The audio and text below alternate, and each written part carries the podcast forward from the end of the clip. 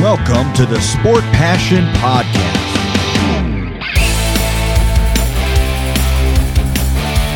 And here is your host, Lars Marendorf.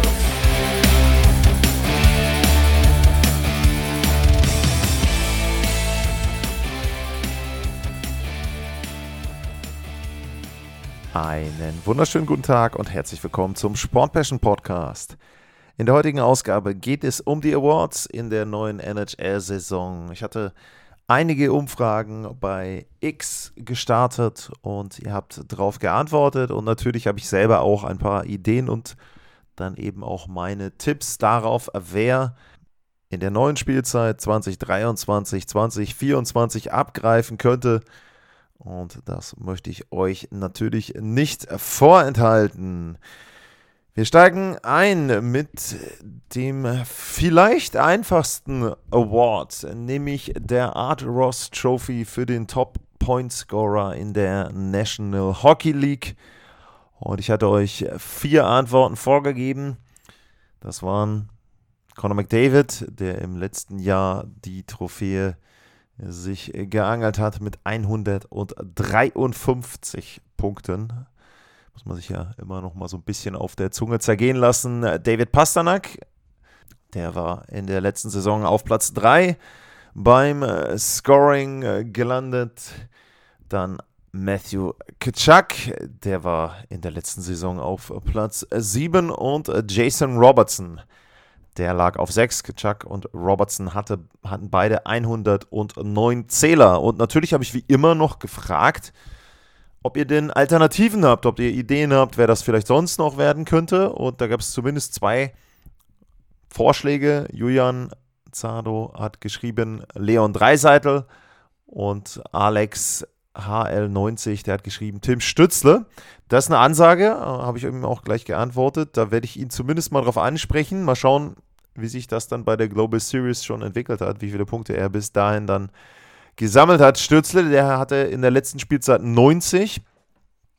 Ich sage jetzt mal, wenn er wenigstens in die Top 10 kommen möchte, zumindest wenn man die letzte Spielzeit betrachtet, dann muss er noch 12 Punkte mehr sammeln.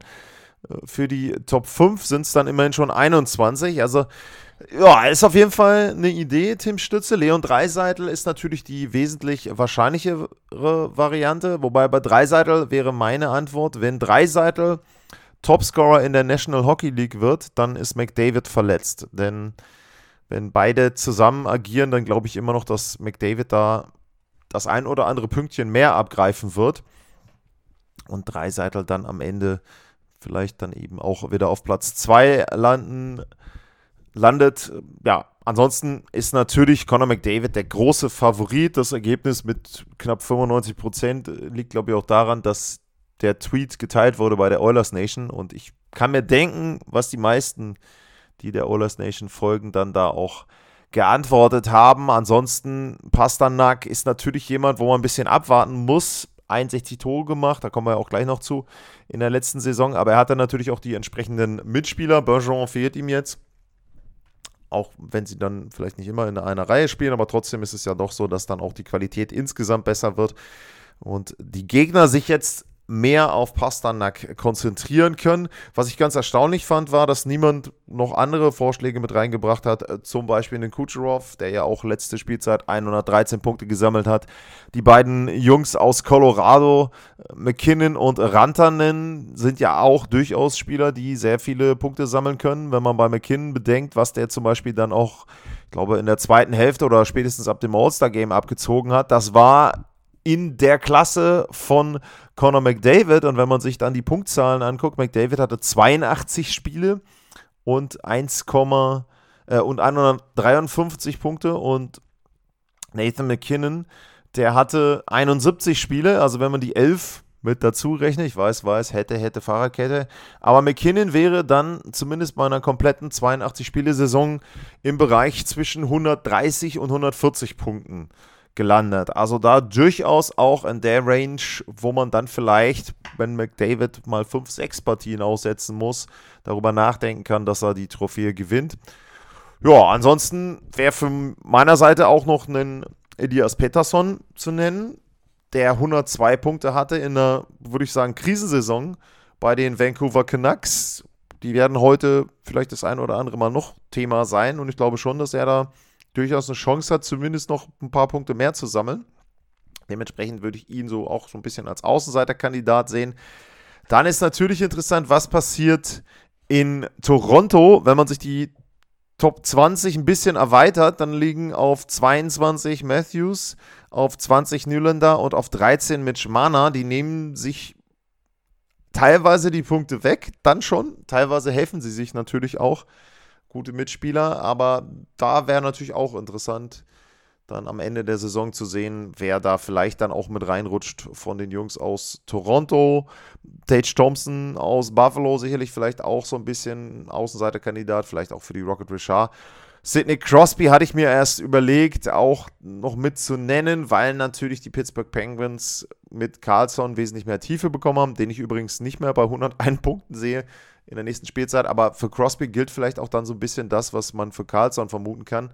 Er wird vielleicht ein Stück weit weniger spielen in der regulären Saison, damit auch eben das ein bisschen ausgeglichen wird. Allein auch dadurch, dass sie sich neu aufgestellt haben, ein paar Spieler mehr haben, sind eben die Eiszeiten von Crosby vielleicht auch etwas reduziert und dann das Scoring auch verteilt bei den Pittsburgh Penguins. Dementsprechend da vielleicht jemand, der da ja, dann doch etwas weniger Punkte sammelt. Das ist also die erste Trophäe, ganz klar, Top-Favorit äh, Conor McDavid. Alles andere wäre eine Überraschung und würde meiner Meinung nach auch bedeuten, dass McDavid an der Stelle verletzt ist.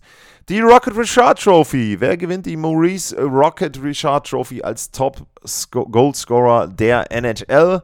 Antwortmöglichkeiten waren Pasternak, Matthews, McDavid, Tage Thompson.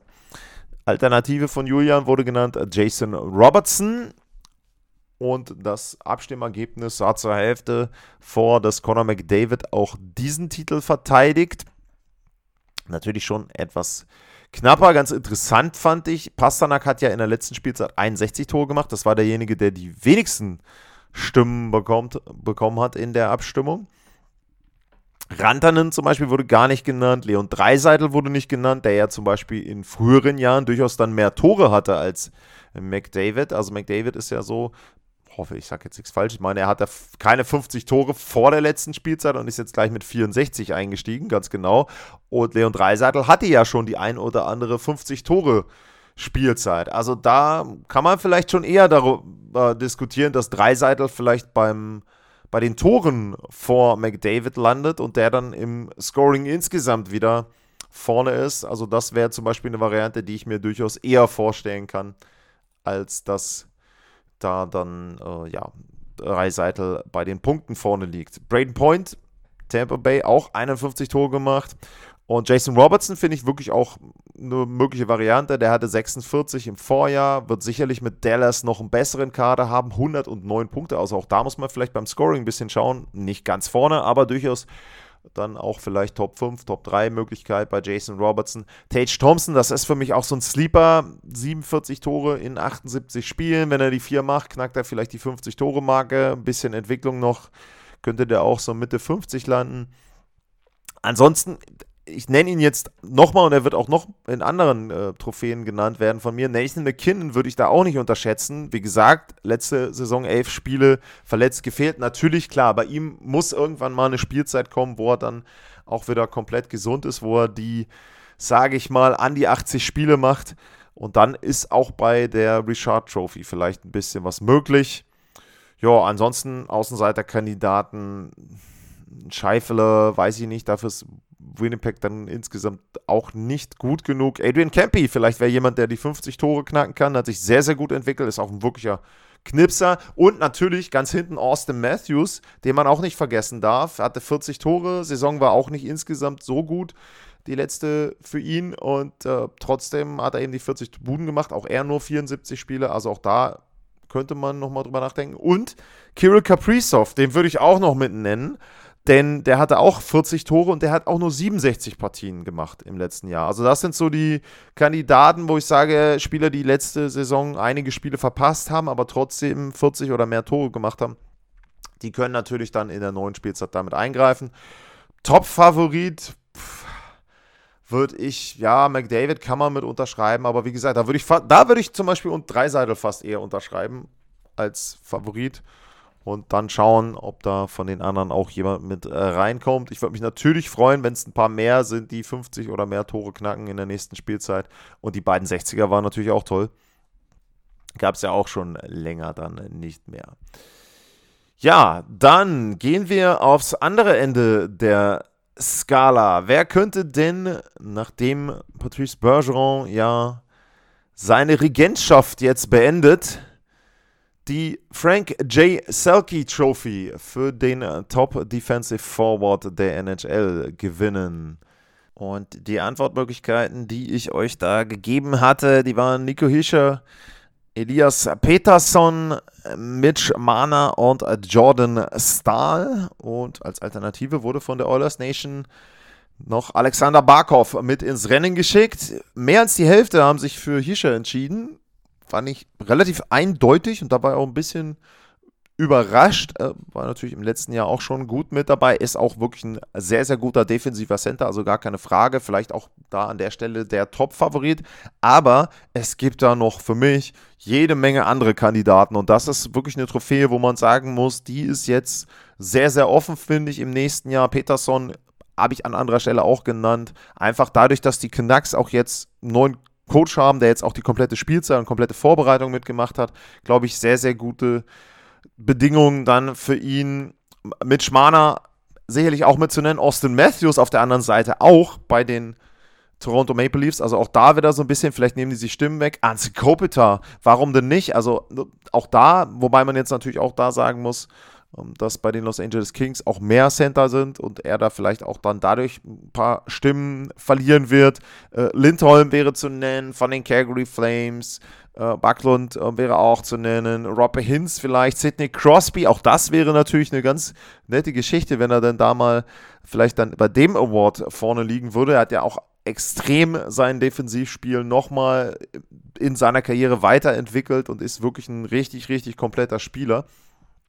Joel Erickson Egg, sicherlich auch von den Minnesota Wild, freue ich mich auch darauf, den mal dann in live zu sehen. Also das sind so die Kandidaten, die man da eben nennen muss. Top-Favorit, wahrscheinlich Nico Hischer, Barkov eben noch mit dabei, Mana würde ich noch nennen, Kopitar, das wären vielleicht so die Top 4 von mir. Übrigens, wundert euch an der einen oder anderen Stelle vielleicht nicht über meine Auswahl bei den Spielern, weil manchmal ist es auch so, dass ich euch Spieler zur Auswahl gebe bei Umfragen oder eben dann auch Möglichkeiten bei den Umfragen, wo ich fast darauf spekuliere, dass jemand sagt, hey, Moment mal, da fehlt ja der oder der. Also äh, vielleicht versuche ich euch da an der einen oder anderen Stelle dann auch ein bisschen aus der Reserve zu locken.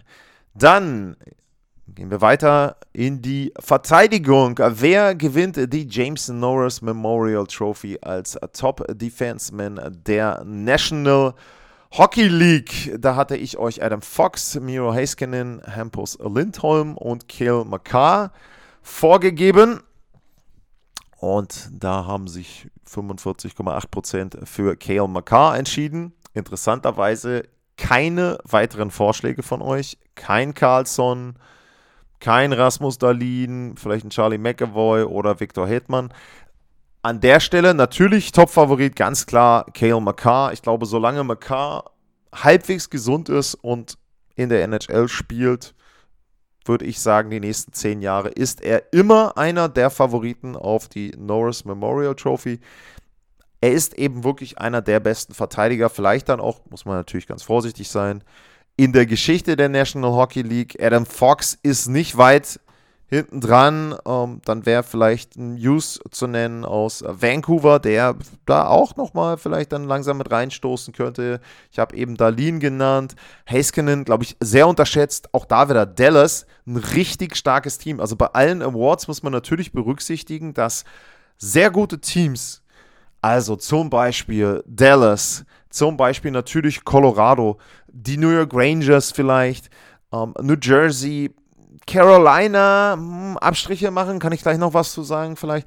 Diese Teams, Toronto, eben das Teams, die wirklich sehr gut sind insgesamt, natürlich auch immer eine sehr gute Chance haben, dass Spieler aus ihren Reihen für die großen Trophäen nominiert werden. Klar, der Nachteil ist, wenn du ein sehr gutes Team hast, sind da mehrere sehr gute Spieler. Das heißt also, bei bestimmten Trophäen können sie dir dann auch wieder Stimmen wegnehmen. Aber zum Beispiel bei der Norris Trophy, wer soll da bei Dallas dann groß die Stimmen wegnehmen? Dementsprechend, Haskinen wird da Stimmen bekommen. Für Fox und äh, Lindholm, für Fox gilt das gleiche bei den Rangers, bei Lindholm zum Beispiel, McAvoy. Also da ist so ein bisschen für mich, hm, ne, könnte jemand auch Stimmen äh, abgreifen. Bei Hetman finde ich schon, dass der wieder jemand wäre, der da auf jeden Fall Stimmen bekommen wird bei der Norris Trophy, weil er natürlich jetzt hoffentlich für ihn dann auch gesund ist, mal einen Sommer sich auskurieren konnte. Tampa Bay sicherlich mit der Situation mit Wasilewski da auch ein Team ist, wo man sagen muss, da werden die anderen auch ein bisschen mehr machen. Und auch da vielleicht für Kucherov vorne beim Scoring. Also das sind auch Dinge, die man so vor der Saison berücksichtigen kann, wenn dort eben diese Situationen sind, dass vielleicht ein Spieler auch ein bisschen mehr spielen muss, vielleicht ein bisschen mehr scoren muss. Dadurch kann man dann eben auch bei diesen Trophäen doch ein Stück weit mit nach vorn rutschen. Ja, wie gesagt, aber Norris Trophy würde ich schon sagen, ist McCarr der Favorit. Und dann gehen wir mal auf die Calder Trophy. Und die Golden Trophy, die geht bekanntlich an den Rookie des Jahres. Und vielleicht ist es an der Stelle nochmal ganz sinnvoll zu erläutern, welche Kriterien denn für den Rookie des Jahres dort angeführt werden. Und an der Stelle vielleicht auch mal ein kleiner Ausflug in die Geschichte. Wer sich die Gewinner anguckt, der Trophäe Rookie des Jahres, der sieht für die erste Spielzeit von Wayne Gretzky 1979, 1980 nicht Wayne Gretzky, sondern Ray Borg als Rookie des Jahres. Warum? Die Regel für die Calder Memorial Trophy sagt aus, ein Spieler darf vorher nicht 25 oder mehr Spiele in einer Major Professional League gespielt haben. Und als Major Professional League galt damals auch die World Hockey Association, die WHA. Und Gretzky hatte da in der Spielzeit vor 79, 80 gespielt und dementsprechend war er aus dieser Wertung raus. Das ist also eine Bedingung. Dann ist es so, ein Spieler eben 25 Spiele oder mehr, die er dann äh, in der Vorsaison, oder aber sechs oder mehr Spiele in den beiden vorherigen Spielzeiten. Das heißt also, wenn jemand in der vorherigen Saison acht Spiele hatte oder zwölf Spiele hatte, dann ist er jetzt in der Spielzeit immer noch Rookie of the Year. Luke Evangelista zum Beispiel von den Nashville Predators, den nenne ich nachher auch. Und der fällt eben auch noch unter die Regelung, dass er für den Rookie of the Year wählbar wäre. Und das, obwohl er in der vergangenen Saison 24 Spiele absolviert hat. Aber er ist dann eben unter dieser 25-Spiele-Marke. Hätte Evangelista aber in der vergangenen Saison sechs oder sieben Spiele gemacht und in der Spielzeit vorher sechs oder sieben Spiele, wäre er auch nicht mehr wählbar für den Rookie of the Year. Also das sind so die Rahmenbedingungen, der erste Teil der Rahmenbedingungen und der zweite Teil der Rahmenbedingungen ist das Alter. Ein Spieler, darf nicht älter als 26 am 15. September der Rookie-Saison sein. Das heißt, damit soll auch verhindert werden, dass alte Spieler, die noch nicht vorher ähm, in der NHL gespielt haben, Rookie of the Year werden können. Der Grund ist, Sergei Makarov von den Calgary Flames zum Beispiel, der hat 1990, 1991 die Trophäe als Rookie of the Year gewonnen. Der war 31. So, Damals hat man, glaube ich, aber auch dann die, Riege, äh, die Ligen, in denen Makarov gespielt hat, nicht als Major Professional League angesehen. Ich glaube, die KHL, weiß ich nicht, ob das jetzt der Fall wäre. Nee, ist es auch nicht. Also dementsprechend, ja, da müsste man sich vielleicht auch nochmal Gedanken drüber machen, ob man das dann entsprechend auch in die Bewertung mit einfließen lässt. Also das so ein bisschen mal als Rahmenbedingung für die Calder Memorial Trophy des Rookie of the Year. Und wen habe ich euch da zur Auswahl gegeben? Natürlich Conor Bedard, Logan Cooley, Adam Fantilli und Devin Levi. Und ihr habt euch zu 70% äh, für Conor Bedard entschieden. Das ist natürlich auch der absolute Top-Favorit auf die Trophäe, ganz, ganz klar. Aber wer zum Beispiel das Tor von Logan Cooley gesehen hat in der Global Series in Australien, das war schon ein richtiges Schmankerl da und da hat er richtig gezeigt, was er auch drauf hat. Und man muss eben ein bisschen abwarten, wie Conor Bedard in die Saison auch reinkommt, wie dann auch die Chicago Blackhawks ihn vielleicht auch mal auffangen können, wenn es nicht so läuft. Aber natürlich ganz klar, Er ist der Top-Favorit auf diese Trophäe. Weitere Kandidaten, die man nennen könnte, Rookie of the Year, es ist dann natürlich so, dass zum Beispiel Spieler, die eben in der Vorsaison mal reingeschnuppert haben, auch ganz gute Kandidaten sind. Matthew Nice von den Toronto Maple Leafs wäre da vielleicht zu nennen.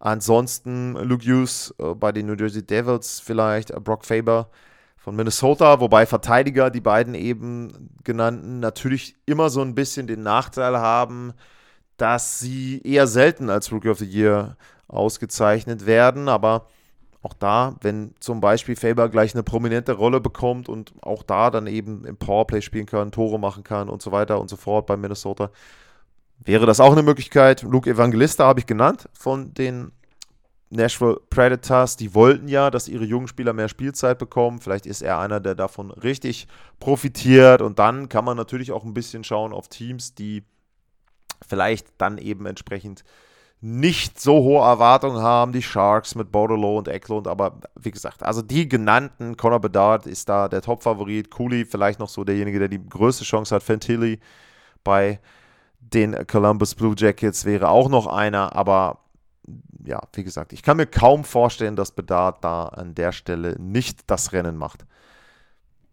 Mit Devin Levi hatte ich euch zumindest einen Torhüter beim Rookie of the Year auch als Kandidat mitgegeben. Und da gibt es natürlich dann auch die Hauptfrage für die Torhüter: Wer gewinnt die Designer Trophy als Top Goaltender der NHL? Auswahlmöglichkeiten waren Igor Shosturkin, Ilya Sorokin, Jake Oettinger und Philipp Gustafsson. Julian hatte einen nicht ganz ernst gemeinten Vorschlag, Jordan Binnington. Da kann ich mir nicht vorstellen, dass er in irgendeiner Form in diese Trophäe oder in die Wahl dort vorne mit eingreifen kann. Vielleicht kann er ein paar Punkte abgreifen, ein paar Stimmen abgreifen, weil die St. Louis Blues doch eine solide Saison spielen, aber insgesamt jetzt, dass er da so gut spielt, dass man sagen kann, er gewinnt die Trophäe als bester Torhüter der NHL. Also das glaube ich bei aller Liebe überhaupt nicht. Weitere Kandidaten, die vielleicht eher so in Frage kommen, warum nicht in Aiden Hill, wenn er wirklich viel spielt bei den Vegas Golden Knights. Auch da wieder natürlich bei Torhütern ist auch anzumerken, wenn die Teams gut sind, dann haben die Torhüter generell auch gute Zahlen, wobei zum Beispiel bei Carolina die Torhüter eher dann wirklich vom System profitieren und man sieht das ja auch immer dann, dass viele Torhüter, die dann auch ausgewechselt werden, dort gute Zahlen haben. Das gilt vielleicht auch für Georgiev, wenn man drüber nachdenkt, dass Grubauer ja früher auch gute Zahlen hatte bei der Avalanche. Aber warum auch nicht ein Philipp Grubauer, wenn er jetzt wieder bei Seattle in Gang kommt und er dann gute Leistungen bringt, vielleicht auch, weil er jetzt wirklich richtig gesund ist. Also das auch immer ein Punkt, ein Torhüter, der vorher verletzt war vielleicht, um, dass die wieder mit reinkommen. Dann ist Conor Hellerback natürlich zu nennen, der jetzt seinen Vertrag unterschrieben hat in Winnipeg, damit auch so ein bisschen Ruhe hat vielleicht auch, der immer ein guter Torhüter war in den letzten Jahren, der also da entsprechend auch den Track Record hat und belegen kann, dass er schon vorher sehr, sehr gut war. Linus Ulmark, ganz interessant, hat gar keiner genannt, auch von euch bei dieser Auswahl. Da sind wir uns, glaube ich, alle einig, dass der viel von der Mannschaft natürlich profitiert hat. Auch das wieder ein großer Punkt. Swayman, Ulmark, wer von den beiden kann sich durchsetzen? Und wie sind die Zahlen dann ohne diesen überragenden Kader vorneweg? Dann auch zu nennen, wieder, wir kommen auf Vancouver zurück, vielleicht auch dann bei Calgary. Thatcher Demko, warum denn auch da nicht, wenn das Team insgesamt besser spielt? Warum kann der Torhüter dann nicht vielleicht bei so einer Trophäe mit eingreifen und bei Markstrom auch? Also auch da wieder, das hatte ich ja auch genannt in der Vorschau bei den Flames, es war halt häufig so, die haben knappe Partien verloren, wenn genau da eben das nicht mehr der Fall ist. Wenn sie die gewinnen, wenn Markstrom die ein, zwei Saves macht am Ende, Warum soll er nicht bei der Designer Trophy vorne mit dabei sein? Bei den Top-Kandidaten ganz klar, Schisterkin wird viel spielen. Da habe ich über die Backup-Situation geredet in der Vorschau. Die ist nicht ideal. Sorokin sowieso. Die Islanders sind ein defensives Team. Da werden die Zahlen nicht schlecht sein. Auch das ist sicherlich jemand, der da irgendwo immer mit auftauchen wird. Jake Oettinger, nochmal. Dallas, richtig gutes Team. Ihr habt es gehört. Robertson habe ich genannt. Ich habe Haskinen genannt. Ich habe Oettinger genannt. Äh, man muss über Peter Burr beim Coach nachdenken, werde ich auch gleich zu kommen. Also das auch immer ein Indikator. Philipp Gustafsson bei den Minnesota Wild, die spielen defensiven Stil. Auch da wird es darauf ankommen, dass die Torhüter gut spielen. Also auch das natürlich dann immer alles, wenn ihr drüber nachdenkt, wer könnte die Trophäe gewinnen, dann sind das eben die Spieler, die Torhüter, die da zu nennen sind. Einen richtigen Top-Favoriten, muss ich persönlich ganz ehrlich sagen, habe ich nicht, sehe ich nicht klar, Shesterkin, aber da bin ich halt auch gespannt, wie der Workload sich auswirken wird. Wenn der 60 oder mehr Spiele macht, ist das gut. Hm. Dadurch, dass Wasilewski nicht dabei ist, jetzt zu Beginn der Saison, ist auch da so ein bisschen eine Vakanz. Kann vielleicht einer der neuen, weiß ich nicht, Corpisalo oder Talbot, warum auch immer, dann plötzlich bei einem der Teams gut spielen. Also das, ja, wäre so der Blick auf die Torhüter, die für die Designer Trophy in Frage kommen. Und dann geht der Blick noch auf die Coaches. Und was ich da mal vorweg schicken will, ich schaue natürlich dann auch immer, wie andere ihre Einschätzungen dort abgeben für bestimmte Trophäen. Und was ich ganz interessant finde, beim Jack Adams Award, also bei der Trophäe für Given to the Coach a Judge to have contributed the most to his team success, also der Coach, der am meisten dazu beigetragen hat, dass sein Team erfolgreich war. Da sind bei The Athletic die mit Abstand meisten Namen. Also wenn man sich andere Awards anguckt, Versailles Trophy sind vier abgestimmt worden, äh, Selkie Trophy sind noch ein paar mehr, Norris Trophy sind sechs. Und bei den Coaches, da muss ich wirklich mal nachzählen, 2, 4, 6, 8, 10, 12, 14, 15 Stück. Das heißt also, die Experten von The Athletic, die sich ja nun auch ein bisschen auskennen, sind sich überhaupt nicht einig. Und warum ist das so? Dieser Jack Adams Award ist einfach unglaublich schwer zu beziffern. Also es ist schwer zu sagen, es gibt ja keine festen Kriterien, dass da in irgendeiner Form, keine Ahnung, wenn ein Team muss mindestens 95 oder 100 Punkte haben, dann äh, darf der Coach dort gewählt werden. Gibt es nicht. So etwas existiert an der Stelle nicht. Dementsprechend ist es sehr, sehr schwer festzustellen, wer da überhaupt eine Chance hat, dort auf diesen Award Tendenziell würde ich persönlich sagen, es sind zum einen Coaches von Teams, die sehr gut sind. Also zum Beispiel, in dem Fall würde ich jetzt die Dallas Stars nennen, äh, die zum Beispiel ja mit Pete DeBoer einen Trainer haben, der im letzten Jahr das erste Jahr da war. Da waren sie, sag ich mal, okay. Äh, vielleicht machen sie jetzt noch einen Schritt mehr. Und ähm, auf der anderen Seite sind es aber auch Coaches, die bei Teams neu sind. Das heißt also, all die Trainer, die ganz neu oder relativ neu bei einem Team sind, die haben immer eine sehr, sehr gute Chance. Und im letzten Jahr bei Jim Montgomery kam ja beides zusammen. Es war ein sehr gutes Team und es war ein neuer Coach. So. Und wenn man sich jetzt eben dann das Kandidatenfeld für die nächste Saison anschaut, dann habe ich euch ja auch versucht, vier rauszusuchen und vier dort entsprechend zur Verfügung zu stellen. Die waren Rick Tockett, Jay Woodcroft, Lindy Ruff und Don Granato. Und ihr habt euch zur Hälfte für Jay Woodcroft entschieden. Und das ist auch für mich eine Wahl, die ich erstmal verstehen kann, denn die Edmonton Oilers sind einer der Top-Favoriten in der Liga. Woodcroft ist jetzt anderthalb Saisons da.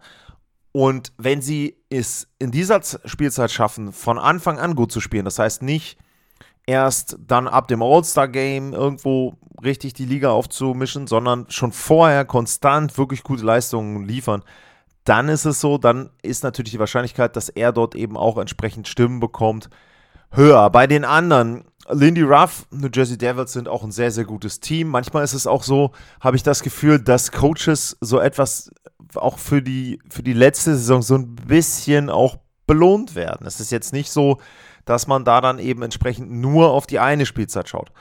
Danny Ruff ist auch ein gutes Stichwort. Danny Ruff hat seinen Vertrag verlängert. Das hatte ich, glaube ich, in der Vorschau gesagt, dass er auch so eine Art lame duck war, also noch ein Jahr Vertrag hatte, dass der eben entsprechend ausgelaufen wäre nach der nächsten Saison. er hat jetzt seinen Vertrag verlängert.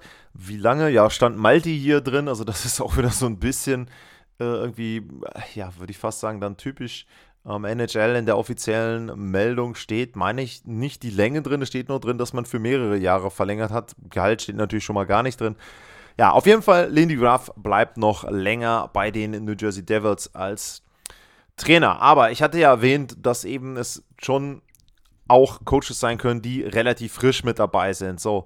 Und wenn man dann eben sich anschaut, wer ist denn nun neu bei den Teams, dann sind natürlich die Vancouver Canucks mit Rick Tockett ein Team, wo man hinschauen sollte. Sie haben ja auch in der letzten Spielzeit schon richtig gut gespielt, nachdem er dorthin gekommen ist. Das heißt, der Kurs, den er hatte, das war schon ein Kurs, wo man sagen muss, hey, ähm, die waren auf Playoff-Richtung.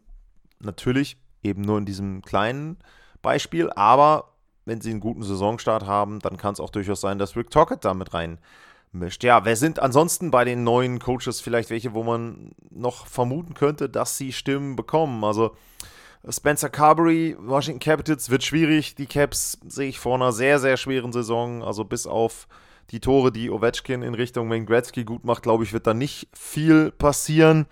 Andrew Brunette, Predators, auch sehr schweres Umfeld. Ich glaube, die werden, er wird sie gut betreuen, aber ich kann mir nicht vorstellen, dass sie so überraschen, dass er dann den äh, Jack Adams Award dort abräumt. Räumt, äh, Greg Conran sowieso nicht. Äh, Ryan Husker, das wäre auch noch jemand. Die Calgary Flames, letzte Saison habe ich auch wieder erwähnt, jetzt auch bei den Torhütern. Viel Pech gehabt, viele knappe Spiele verloren. Wenn sie davon einige gewinnen, wenn die Spieler sich ein bisschen entwickeln, Huberdo, ähm, Kadri vielleicht wieder ein bisschen besser, dann kann Ryan Husker einer sein, der Stimmen abräumt bei dem Award. Peter Laviolette, New York darfst du nie vergessen. Spielen die Rangers eine sehr gute Spielzeit, kriegt Laviolette Stimmen. Also das ist auf jeden Fall jemand, mit dem man dann eben auch entsprechend rechnen muss. Und dann auch vielleicht nochmal von den jungen Teams ähm, Don Granato habe ich selber genannt, in dem Fall dann von den Buffalo Sabres, Derek Lalonde vielleicht noch zu nennen, jemand, wo man auch sagen muss, okay, äh, das könnte auch einer sein, der irgendwo da ja, eine Trophäe abgreift. Vielleicht auch DJ Smith, also da ist ja nicht ganz klar, ob er überhaupt noch länger bei den Senators bleibt. Aber wenn die Senators gut spielen und wenn die Senators die Playoffs erreichen, dann ist DJ Smith für mich auch ein Kandidat für den Jack Adams Award. Und dann kannst du natürlich auch über die Top-Teams reden. Du kannst und musst wahrscheinlich über einen Rod Brindamore reden. Äh, wenn du dann Jared Badner von der Avalanche noch mit reinnehmen willst, wobei ich, hat ihn ja auch, glaube ich, mal nicht gewonnen vor ein paar Jahren. Das ist dann auch immer sowas, hm, wird schwierig. Mike Sullivan hatte schon länger eine Pause, der könnte es jetzt wieder mal werden. Also ja, es sind einfach, ihr merkt es bei mir auch schon. Äh, Sheldon Keefe, weiß ich nicht. Also Sheldon Keefe kann, glaube ich, nur Top-Coach werden wenn die Toronto Maple Leafs die President's Trophy gewinnen. Auf der anderen Seite ist das eigentlich auch schon fast egal, weil es geht um den Erfolg in den Playoffs. Alles andere ist irgendwie zweitrangig in dem Fall. Wobei Woodcroft habe ich vorhin auch genannt, aber bei Keith, oh, das kann ich mir echt, echt schwer vorstellen. Also ihr merkt schon, das ist eine Trophäe der Jack Adams Award, wo ich mir sehr, sehr schwer tue, da in irgendeiner Form nur auch jemanden zu nennen und mich auf einen Kandidaten festzulegen. Wenn mich heute, Stand jetzt, jemand fragen würde, wer wird denn nächstes Jahr derjenige von den Coaches, der den Jack Adams Award gewinnt, dann würde ich wahrscheinlich auch eine konservative Lösung nehmen und dann irgendwie Rod Brindamore. Aber ich, für mich, ah, Rick Tockett reizt mich echt. Ich glaube, die Canucks, die können wirklich überraschen. Und dementsprechend würde ich da vielleicht, wenn man wetten möchte, dann sollte man vielleicht Rick Tockett nehmen. Da kriegt man etwas fürs Geld. Ich glaube, bei Rod Brindamore werden die Quoten da nicht so besonders gut sein. Damit landen wir zum Abschluss beim wichtigsten Award bei der MVP Trophy, die Hart Memorial Trophy als MVP der regulären Saison. Und meine Kandidaten, die ich euch zur Verfügung gestellt hatte, waren Matthew Kachuk, Jake Oettinger, Kel McCarr und Connor McDavid. Und 80% haben sich für Connor McDavid entschieden, was mich ein bisschen überrascht hat. Denn bei der Atros Trophy beim Scoring, gar keine Frage, da ist McDavid der absolute Top-Favorit. Bei der MVP Trophy ist es aber traditionell so, dass seltenst Spieler zwei Jahre hintereinander gewählt werden. Das ist dann doch eher so ein bisschen unwahrscheinlich. Also McDavid muss im Grunde das wiederholen, was er letzte Saison gezeigt hat. Das kann er. Und noch eine Schippe draufpacken. Da frage ich mich, ob das A möglich ist, weiß man nicht, und ob es auch notwendig ist, weil ich glaube, das Team insgesamt muss besser spielen, nicht unbedingt Conor McDavid. Und dementsprechend würde ich da schon sagen, dass die Wahrscheinlichkeit, dass jemand anderes vielleicht zumindest da reinrutscht, schon höher ist. Kaczak habe ich genannt, gar keine Frage. Der hat sich auch durch die Playoffs natürlich in den Vordergrund gespielt. Der wird jemand sein, der auch überall mal so ein bisschen immer genannt wird. Da wird man darauf achten, wie kann er in der regulären Saison spielen er dürfte oder er könnte neben Jeremy Roenick, meine ich, der erste US-Amerikaner werden, der drei Spielzeiten hintereinander 100 oder mehr Punkte hat. Also das ist natürlich auch etwas, was man da im Auge behalten muss. So, sag ich mal, statistische Besonderheiten sind dann auch immer wieder etwas, wo dann tatsächlich dann auch Stimmen damit eingefangen werden können. Jake Oettinger als Torhüter, ich meine, wie gesagt, ich habe Dallas genannt. Äh, Jason Robertson, hm, glaube ich, da wird nicht so gut sein, dass er MVP-Stimmen bekommt. Haskinen auch nicht. Aber wenn Oettinger eine richtig gute Saison spielt als Torhüter, kann er da auch mit eingreifen. Kale McCarr, ja, da schaue ich dann wieder auch auf die anderen, die auf die Hard Trophy tippen. Und wenn ich dann hier zum Beispiel in der Liste einmal McKinnon und McCarr sehe, dann ist natürlich das Problem wieder von Spielern, die in sehr guten Teams spielen, sie nehmen sich gegenseitig Stimmen weg. Und bei der Avalanche, wenn man da jetzt guckt, Rantanen habe ich vorhin erwähnt, McKinnon habe ich erwähnt und dann eben jetzt auch McCarr, da kann es sein, dass da entsprechend dann auch Stimmen flöten gehen. Aber auch da macht er seine 30 Tore, bleibt halt gesund, natürlich Grundvoraussetzung, macht seine 30 Tore, macht vielleicht auch 100 Punkte, sowas in der Nähe. Warum nicht? Ne? Warum äh, sollte er nicht zumindest mal auf Platz 2 oder Platz 3 landen? Ne? Auch möglich. Dann Torhüter, Sorokin zum Beispiel, Schusterkin vorhin erwähnt, auch da laufen die heiß, kommen die Islanders locker in die Playoffs, weil Sorokin alles wegfängt. Ja, er ist mit dabei, gar keine Frage. Sind die Penguins super gut? Vielleicht Crosby, aber auch da würde ich die Wahrscheinlichkeit hochsehen, dass Morgan, ähm, dass Carlson da irgendwie ein paar Stimmen doch dann wieder wegnehmen. Ähm, Jack Hughes habe ich gesehen in Listen. Ja, kann man auch sehen, aber auch bei New Jersey. Dann hast du Hischer als defensiven ähm, Stürmer mit dabei. Du hast mit Timo Meyer einen neuen Torjäger. Hm, wird auch, glaube ich, etwas, wo man vielleicht eher dann ja zu anderen tendiert. Ansonsten, wenn ich nochmal durch die Liga gucke, Devin Levi, irgendwie ein totaler Außenseiterkandidat, der dann als Rookie super, super gut spielt. Das ist möglich, gar keine Frage. Ähm, dann ein Hellerback vielleicht auch von Winnipeg. Ja, ansonsten ähm, Patterson, ja, Patterson vielleicht noch, ne? ich bleibe bei meinem äh, Vancouver-Thema, aber auch da wieder Markstrom, Demko, also auch da die Torhüter, darf man nicht vergessen. Vielleicht ein Jack Eichel ähm, als Außenseiterkandidaten, Matthew Kachuk, UC Saros äh, von Nashville, also auch da, ihr merkt schon wieder, wenn man so ins Plaudern kommt, wenn man sich drüber nach, wenn man drüber nachdenkt, wer kann irgendwo noch mit rein bei diesen Awards, dann sind da sicherlich viele, viele mit dabei. Und am Ende wird es dann auch richtig, richtig schwer. Und Conor McDavid ist der Top-Favorit, auch da bei der Position. Das ist aber tatsächlich der Award, wo ich mir vorstellen kann, dass da irgendwer anders schon nochmal mit reinrutscht und mit rein spielt in die Wertung dann, in die Wahl letzten Endes dann zum MVP. Das war meine Einschätzung zu den Awards, zu den Trophäen für die Spielzeit 2023, 2024. Natürlich ganz, ganz viel Kaffeesatzleserei. Es ist eine Vorhersage, es ist ein Tipp vor der Saison und ich glaube einfach, äh, das macht immer Spaß. Es ist natürlich ein Riesenrisiko, dass ich da häufig daneben legen werde. Aber das macht ja die Liga auch aus und das macht auch wirklich dann das Vergnügen aus, dass dann da plötzlich Spieler komplett aus dem Nichts kommen. Und da bin ich eben auch, wie ihr, dann hoffentlich auch, denke ich, sehr, sehr gespannt, wer denn da kommen wird und wie es dann ausgehen wird bei den Awards. Und natürlich werde ich dann auch während der Saison mal drauf schauen, wer sich so vielleicht nach einem Drittel, nach einem Viertel, vielleicht auch erst nach der Hälfte als Kandidat für die einzelnen Trophäen entwickelt hat. Wenn ihr Fragen, Anmerkungen habt, dann gerne at Lars-Mar. Könnt ihr mich erreichen. Ansonsten dann auch gerne info at sportpassion.de, wenn ihr längere Fragen habt, wenn ihr da Meinungen und Dinge kundtun möchtet. Und natürlich, wie immer, wenn ihr den Podcast unterstützen wollt, dann könnt ihr das machen bei steadyhq.com slash sportpassion oder über paypal.me slash sportpassion.de.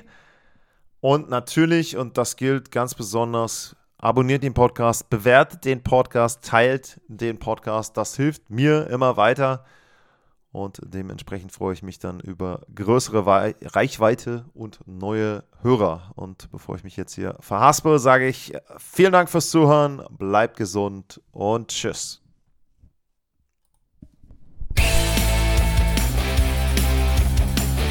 Sportliche Grüße. Das war's, euer Lars.